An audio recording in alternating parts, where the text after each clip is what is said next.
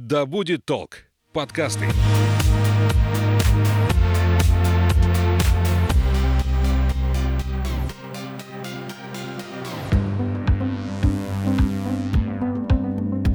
Привет! Это подкаст «Наука запросто». Я Маша Хоменко, журналист и аспирант-филолог. Вместе с моими гостями мы разрушаем представление о том, что ученые — это пыльные занудные старикашки и старушонки, которые кидаются за умными терминами в попытке задавить своей дремучей ученостью. А еще сближаем теорию с практикой, академическую среду с реальной жизнью и говорим о том, чем дышит современная наука, кто они, ученые настоящего, почему выбрали путь исследований и как проводят свободное время. Первый цикл подкастов я хочу посвятить женщинам в науке. А в первом выпуске мы поговорим о науке в целом и о женской доле в ней – у меня в гостях кандидат географических наук, доцент кафедры географии и методики обучения географии ОМГПУ Петр Владимирович Большаник. Здравствуйте, Петр Владимирович. Добрый день. Как ваши дела? Прекрасно. Я очень рад, что вы обратились к этой теме, потому что она актуальная как никогда. Да, потому что я учусь в аспирантуре, и через год мне выходить на защиту диссертации, и для меня это очень важная тема. Скажите, Насколько сейчас актуальна наука? Наука всегда актуальна. Это тот инструмент, с помощью которого человечество развивается не будет науки, все это полностью остановился прогресс. Вы знаете, я даже приведу такой интересный факт, он мне сразу же пришел в голову, как только вы задали вопрос. Изучали наши ученые муравейники, и оказалось, что у них э, строгая кастовая система. Кто-то у них выполняет роль рабочих, кто-то у них выполняет э, роль нянек и так далее. И вот у них есть определенная каста, которая ничего не делает. Она просто ходит по окружающей местности, потом возвращается в муравейник, ее кормят, они не спят и потом опять уходят. Их их называли интеллигенцией. Почему? Потому что они, оказывается, просто собирают знания об окружающей территории. Ого. И сообщают, что происходит, нет ли подъема грунтовых вод, угу. нет ли нашествия каких-то вредителей и так далее. То есть э, они занимаются вот такой работой. И вы знаете, их пометили краской специально, и после этого удалили из э, муравейника. Посмотрел, как будет жить вот это общество. Представляете, муравейник погиб. То есть настолько, важно. настолько серьезно важна наука. Угу. То есть мы должны изучать окружающий мир, иначе у нас не будет не только развития, а даже существования общества. А кто такой вообще ученый?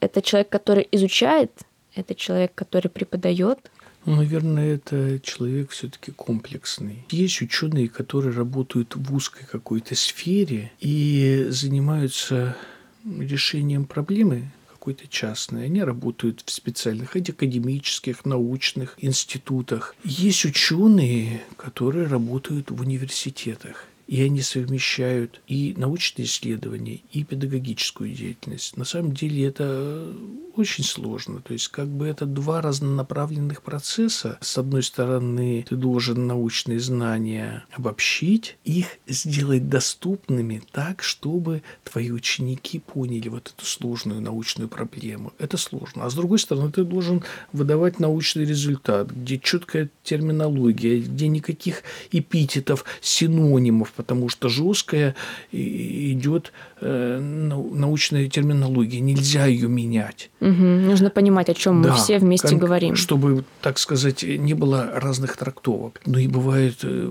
ученые-популяризаторы, которые выпускают научно-популярные книги. У них тоже есть научная степень, они защищали какую-то проблему, но потом нашли в себе вот это свойство уметь доступно и интересно изложить какую-то проблему. Это тоже очень важно без каждого из вот этих направлений, без тех, кто нас будет учить, без тех, кто будет захватывать и заинтересовывать наукой, и без ученых, которые решают какие-то проблемы научные, ну, наверное, невозможно в целом развитие науки. Когда вы решили, что будете ученым? А вот, наверное, на третьем курсе я вообще поступил в педагогический университет на географию, потому что я очень любил географию. И у меня, ну, склонность есть, наверное, к изучению от этого пространства. И когда меня просто заинтересовала тема, я ее исследовал и получился хороший результат, я уже задумался о том, что надо, наверное, продолжить научную карьеру. О том, что я могу работать и преподавателем, я узнал на год позже. На четвертом курсе у нас впервые была педагогическая практика, и вдруг оказалось, что я могу не только исследовать, но и оказывается, у меня очень хорошо получается работать с аудиторией. Mm, это же замечательно. Да, то есть вот такая способность. Поэтому я стал и педагогом,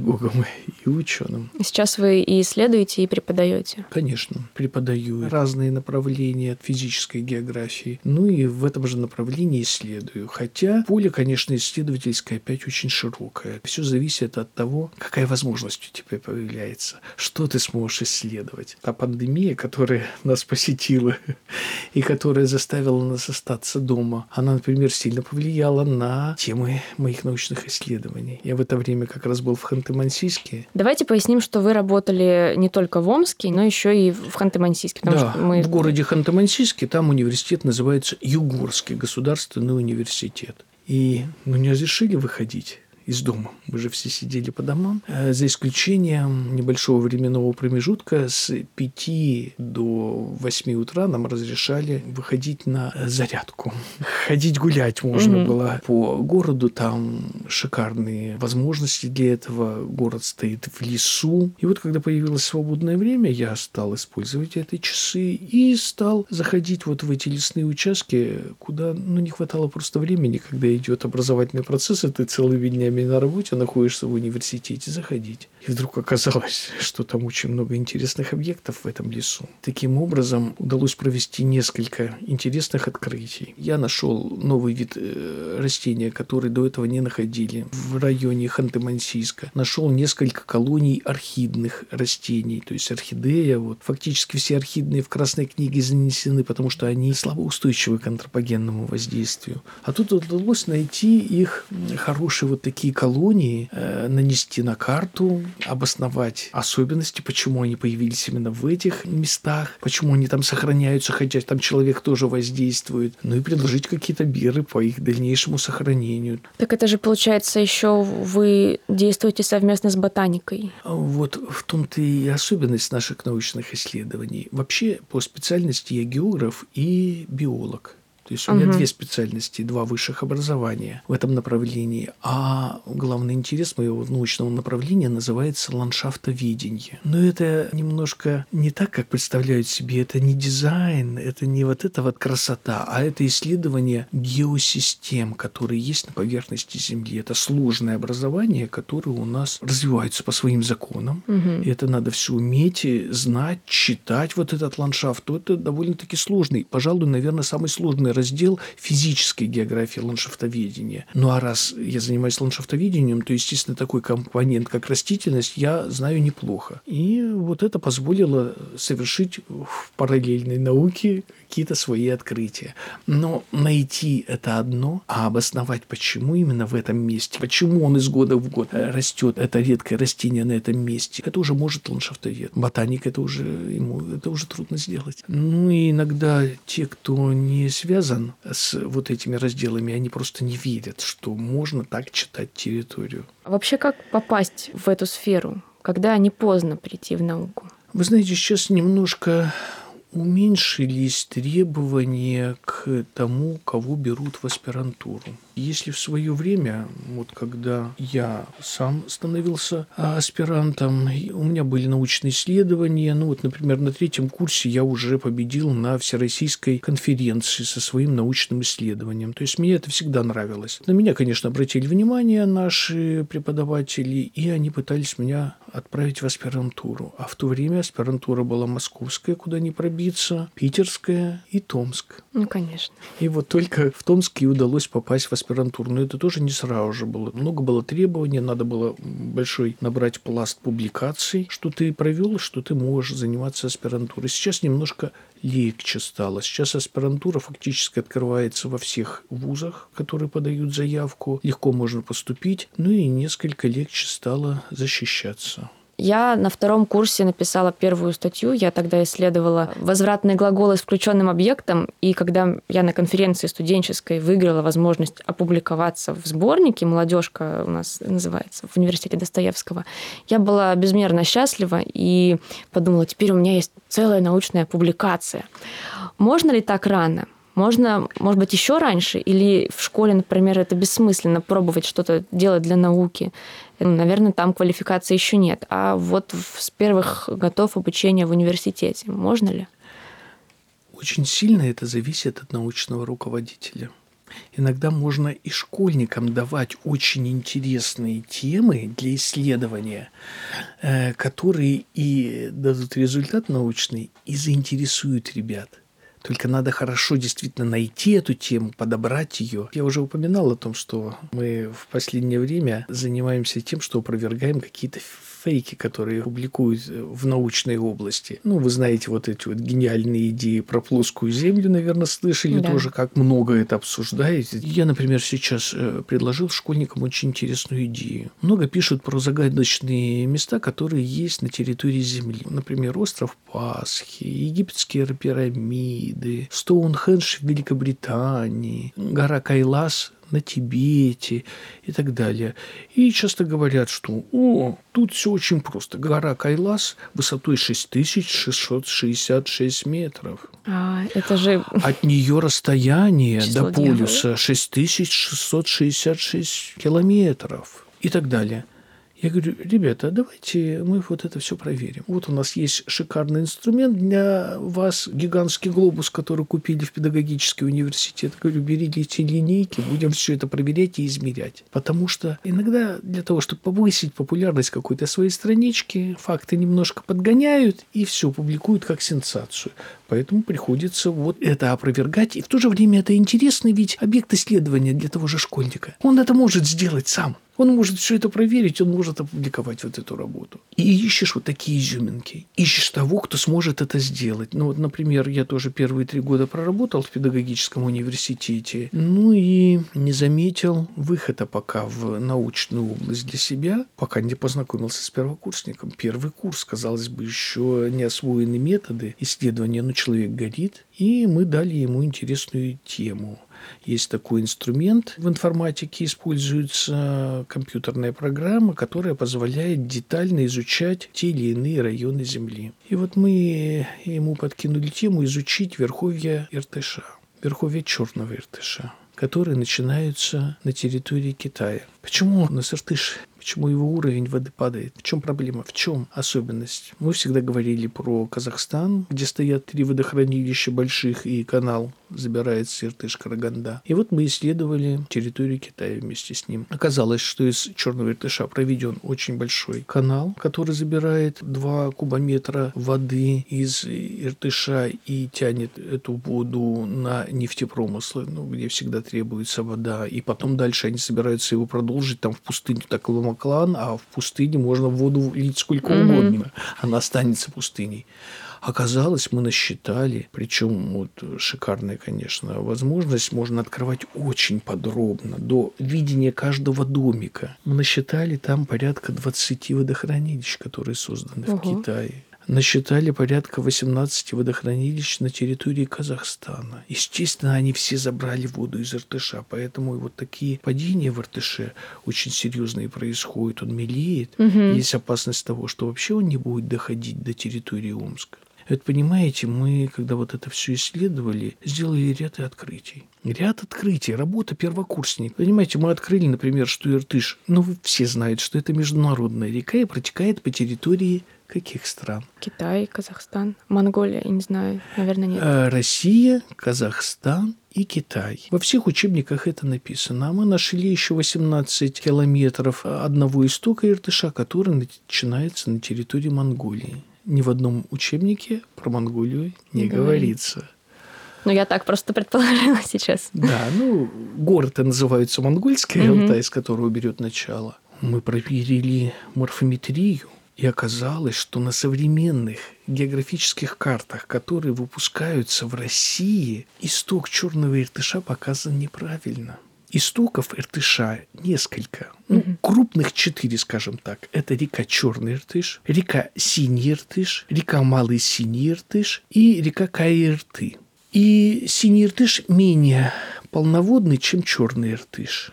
Но он идет прямо а, по диагонали, а к нему сбоку подходит черный иртыш, который более многоводный. Он считался главным истоком угу. нашей реки. Но так как он подходит сбоку, то когда карты делают более мелкого масштаба, часть притоков отбрасывают и стали оставлять тот исток, который идет прямо, а не тот, который полноводный. А-а-а. И в результате на картах подписывали сильный иртыш черным иртышом. На всех картах, начиная с 1966 года, идет вот такая географическая ошибка, и мы ее нашли. Это же открытие, это самое да, настоящее да. открытие. То есть вот можно сделать даже на первом курсе. Но это явление все-таки единичное. Трудно найти человека, которого вот зажечь можно этим. И, конечно, трудно найти вот такую тему, чтобы действительно вылилось в интересное исследование.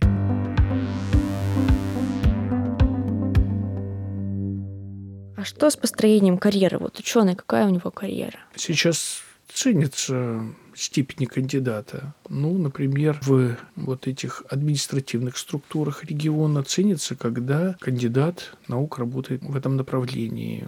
Например, если ты кандидат наук, тебе легко стать руководителем какого-то департамента. Угу. Можно пойти карьерно вот по такому пути. Если говорить про научные исследования, если вас интересует только именно академическая наука, то это, конечно, продолжение своей работы в виде защиты докторской диссертации, получение ученых званий, доцента, профессора, угу. академика, может быть, переход в академические институты и университеты, которые занимаются только научными исследованиями без образовательной деятельности. Ну, наверное, вот такая карьера.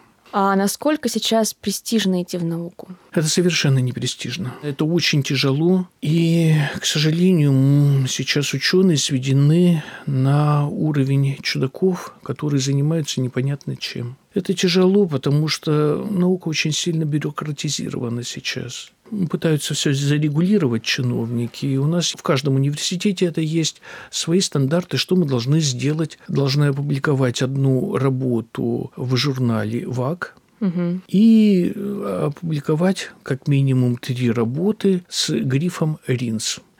Ну, что это такое?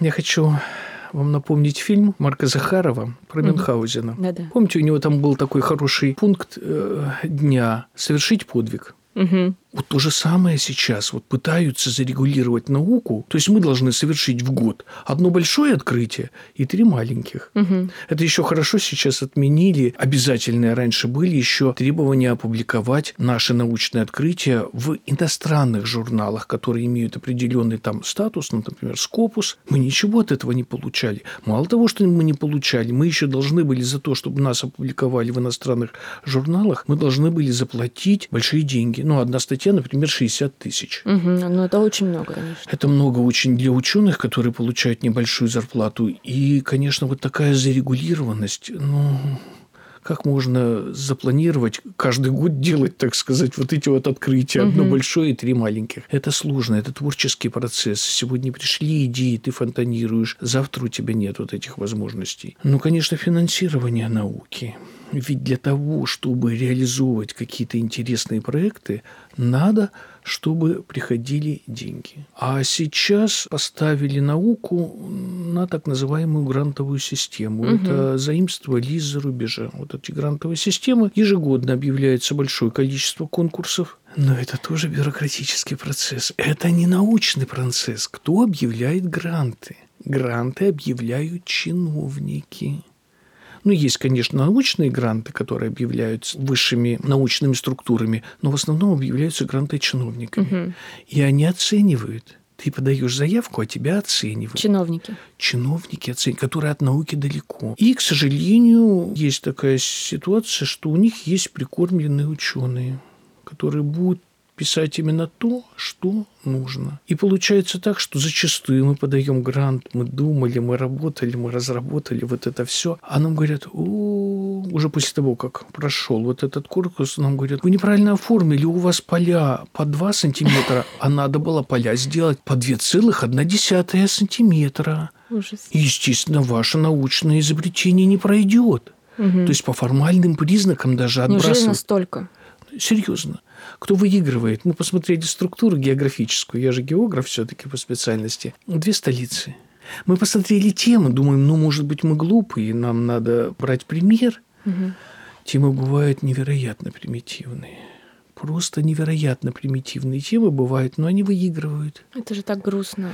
Выигрывать то, что удобно, а не то, что необходимо. Да. И поэтому, к сожалению, очень много вопросов есть интересных, которые нужно исследовать, нужно рассмотреть, но пробиться нам, особенно региональным, э, периферийным ученым, очень трудно. Мгм. Хотя бывают такие удачи. Например, вот у меня было три победы на всероссийском конкурсе «Академус». Это на лучшую публикацию научной или учебно-методической работы. Вот трижды удавалось, и причем на меня так смотрели в Москве, как будто это что-то какая-то экзотика. Надо же, не из Москвы. О. Приехал к нам, да. Из Омска или из Ханты-Мансийска? Ну, да, из, из Ханты-Мансийска я приезжал, но для них это было удивительно. То есть за Уралом вообще как бы земли нету, и вдруг кто-то приехал оттуда. Еще очень сложная проблема в науке, в современной, это, конечно, опять же, я говорю о формальных оцениваниях, это такая вещь, как антиплагиат. Идея замечательная, потому что действительно было очень много защит диссертаций, когда ну, они были просто сворованы на 90%. Мгм. Такое есть. Но, к сожалению, они продолжают также появляться, несмотря на эту систему. А иногда мы чересчур используем антиплагиат. В парадоксальных условиях используем, когда его использовать нельзя. Но вот представляете, у нас проходит конференция для студентов и школьников. И я вижу требования к этим конференциям, и я в шоке. 75% антиплагиата. Ой, м, 75% Оригинальности. барьер, чтобы да, пройти и опубликовать работу. Я говорю, у, у школьника 75% оригинальности, у студента, которого мы учим, мы его учим, мы его должны научить, что в первую очередь он должен по этой теме изучить все источники. И он должен на каждый источник сослаться, что вот это исследовали, это исследовали, это исследовали. И тогда остается вот эта область, которую он будет исследовать.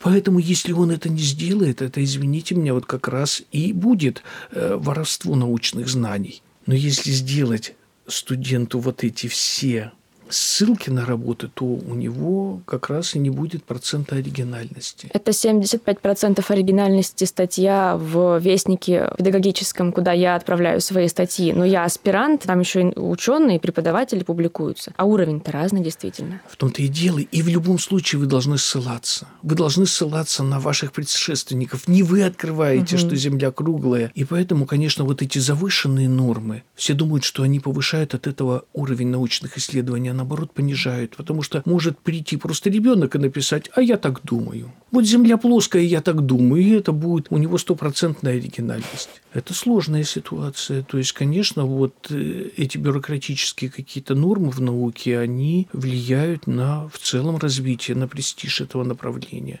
И поэтому сейчас чем мы занимаемся в основном? Мы берем маленькие исследования, которые мы можем выполнить своими силами, без финансирования. Мы исследуем вот эти маленькие проблемы и их публикуем. Мы не можем взяться за какое-то фундаментальное исследование.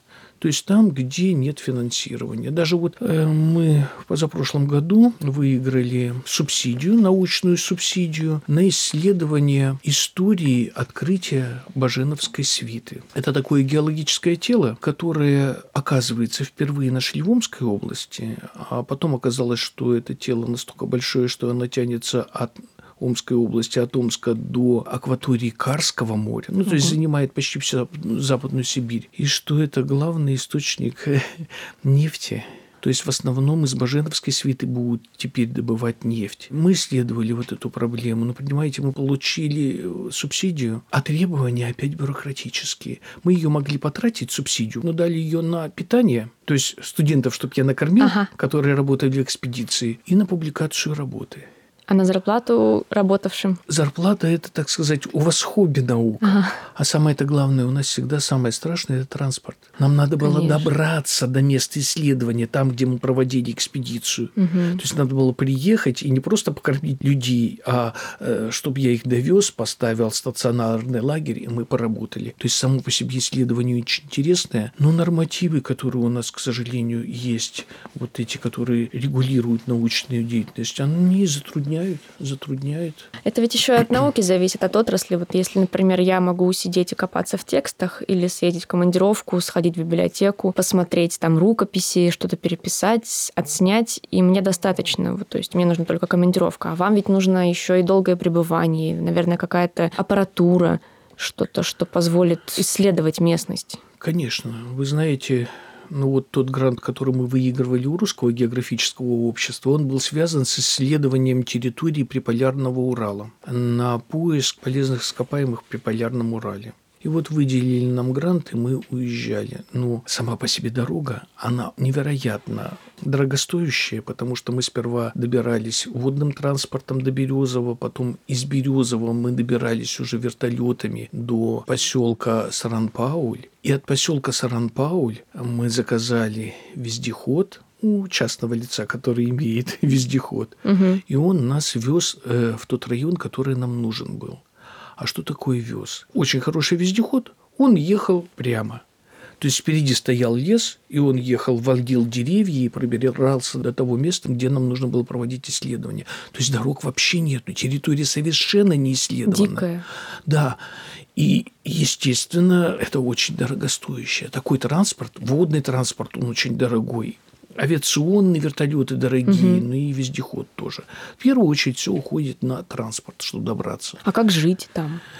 Ну, мы жили в палатках. Там же холодно, наверное. Ну, Прохладно, конечно, было. Абсолютно чистая территория. То есть вообще следов жизни человека никаких нету. То есть совершенно мы не видели никаких ни тропинок, ничего. Это удивительно. Ходить по этому лесу невероятно сложно. Средняя скорость человека, если он идет по городу 5 км в час, там у нас было 2 км в час. Мы не шли, а просто перелазили через старые упавшие деревья и так далее. Сложно это все было. Ну и первые три ночи, конечно, они были очень беспокойные.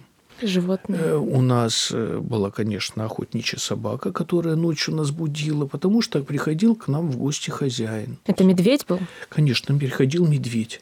Был. Приходил медведь, оставлял свои следы, что он тут побывал. Но это было страшно, конечно, потому что это огромный хищник. И мы, конечно, в панике, все выскакивали с палаток, стреляли из ружья, зажигали петарды, шум. Вот это то, что животные не выносят. И все-таки вот мы его отвадили от Мгм. походов к нам в гости. Но это серьезно. Так ведь можно и погибнуть за науку. Конечно. Так, в общем-то, у нас и происходит Да.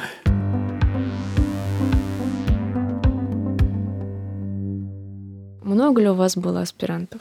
Ну вот сейчас только у меня поступил еще один аспирант из Ханты-Мансийска. В магистратуре сейчас учится человек, с которым мы уже работаем над диссертацией, потому что заранее это все нужно делать. Но выход, конечно, не такой большой. То есть не всех аспирантов удается вывести на защиту. И вот те причины, которые я называл, они, конечно, влияют. Это и материальное положение, когда ну просто нужны деньги для того, чтобы жить. Даже не просто на научное исследование, а просто не хватает. Вот зарплата ученых, но очень маленькая.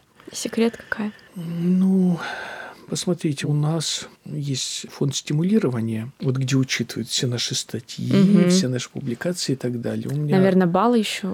да, переводится система. это в баллы. Но раньше были трудодни, теперь баллы. Ага. Это получается прибавка в 5000 в месяц. Но это все немножко от лукавого. Почему? Я вместо 100 баллов могу заработать 1000 баллов. А прибавка Больше не останется станет. то же самое, потому что это просто выделяется часть средств на науку. И ее ВУЗ не может изменить. Просто потом э, в этом году один балл стоит, например, 50 рублей, а в следующем он будет стоить 10 копеек, если вы много баллов заработаете. То есть вам заплатят все равно вот, э, соотношение. И поэтому не все решаются. Не все решаются отдать свою жизнь на Мгм. научные исследования. Да, к сожалению, хотя нам же нужны люди. Фальков, министр науки, говорил по лету, что нам не хватает аспирантов, не хватает научных кадров, чтобы их ввести в эксплуатацию. Ну а как это стимулировать? Мало желающих, мало желающих. То есть вот со студентами работаешь, они говорят, у нас свои планы, не связанные ни угу. с научной деятельностью, ни даже с образовательной деятельностью. Вот что страшный парадокс. Вот сейчас на 1 сентября этого учебного года в городе, только Омске, в городе, я не беру область, не хватало по географии 18 человек. То есть на 18 ставок могли взять. А желающих ноль. Нет, да, уже согласны брать э, студенты любого курса, лишь бы только закрыть эти вакансии. А это с учетом того, что еще те преподаватели, которые работают, они берут на себя две ставки, угу. там три ставки, то есть пытаются тоже закрыть да. вот этот учебный процесс. Мы так долго не обращали внимания на эту сферу, на преподавание, на науку, что сильно просели вот эти отрасли. Вы существуете в этой системе, в образовании. Вы видите студентов, видите аспирантов, молодых ученых. Как вам кажется, есть ли там какой-то гендерный баланс? мужчины, женщины, кого больше? Может быть, это связано как-то со специальностями? Это действительно связано со специальностями. Вы знаете, вот если в целом оценивать науч... науку в России, то у нас небольшое превалирование мужчин в науке. Ну, где-то 60 на 40. Но это складывается в основном за счет технических специальностей. А если брать медицину, естественные науки, гуманитарные науки, то везде больше процент женщин. Да. Ну вот, естествознание тоже, оно же разное. Если приходить на экологию, на ту же биологию, то там превалируют девочки. А, например, когда я веду занятия у геологов, там почти 100% мальчики, потому что специальность сложная, связанная с таким трудом, все они проходят практику на месторождении, это серьезное. Серьезное испытание, да. наверное, даже. Скажите, а есть предрассудки в системе, как женщины исследуют, как мужчины исследуют. Например, видите вы, что к вам идет девушка, аспирантка, говорит, хочу заниматься с вами наукой вот под вашим руководством. Возникает ли что-то при этом? Отторжение, нежелание? Или думаешь, ну вот это и вот точно вот это не дашь? Ну, пожалуй, самые сильные у меня две аспирантки были как раз девушки. Да, вот с одной из них я написал как раз вот эту монографию. Другая, правда, не стала э, продолжать свои исследования в научной области, но добилась довольно-таки хороших успехов в целом угу. в э, своей специальности. Сейчас еще те особенности, которые я назвал в науке, они позволяют э, женщинам легче к ней адаптироваться. Зачем идут женщины в науку? Естественно, что женщины приходят в науку или нет? Люди разнообразные, и поэтому, если брать ту или иную отрасль, даже, казалось бы, ту, которая считается женской отраслью, например, педагогика. Угу. У нас очень много идут женщин именно в педагогику, там мужчин совсем мало. Но, тем не менее, если мы начнем по именам перечислять выдающихся педагогов, Яна Москамьенский, Макаренко, Сухомлинский. То есть все-таки наука ближе к мужчинам за счет их особенности мышления. Невозможно заставить мужчину мыслить как женщина. Например, я вот столкнулся с такой интересной проблемой, что я ничего не могу купить в магазине, если у меня нет списка, что надо купить. Я даже не смогу увидеть этот товар. То есть, если я пошел в магазин за хлебом, кроме хлеба я ничего не увижу. Но в крайнем случае я увижу тот товар, который я покупал уже много раз, и я его знаю. Это эволюционная особенность. Что делает мужчина первобытный? Он идет на охоту. Вот если он собрался идти на мамонта, он берет вот такое копье большое, угу. и он не видит тогда зайца, лису, которая ему попадется, потому что у него орудия не для этих. Если он пошел с луком на зайца, он уже не обращает внимания на других хищников. Узкая специализация. Женщина-собирательница. Она всю территорию обследует – Эту ягодку надо попробовать. О, можно ее использовать. Этот корешок, это животное и так далее. То есть совсем другой подход к анализу. Угу.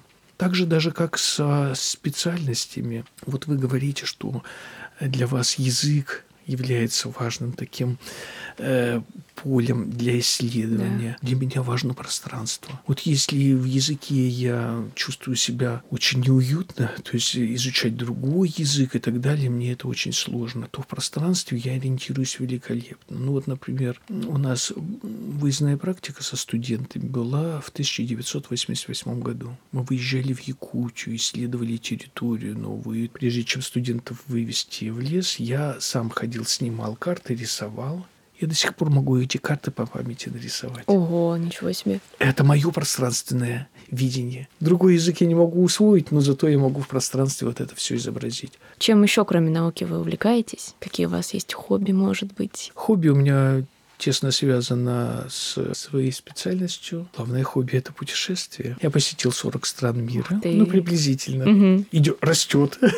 растет это число.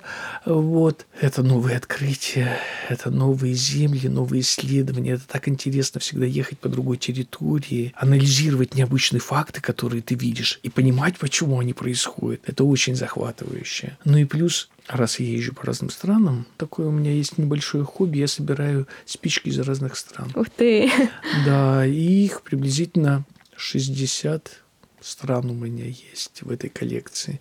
Причем есть некоторые раритетные, например, выпуска 1898 года из города Харбин. Это русский город Харбин в Китае на китайской восточной железной дороге. Да, да. С ним связана просто интересная ситуация, когда разрешили после революции вернуться в 1935 году русским иммигрантам из этого Харбина, а там в основном рабочие, которые работали на железной дороге. Часть из них приехала в Омск, ну вот привезли они с собой спички. Приехали на новое место, пока были задействованы на общественных работах. Они в это время ремонтировали драматический театр омский. Там эту коробок потеряли. И когда его ремонтировали заново, коробок нашли, а я уже был известен к тому времени как собиратель.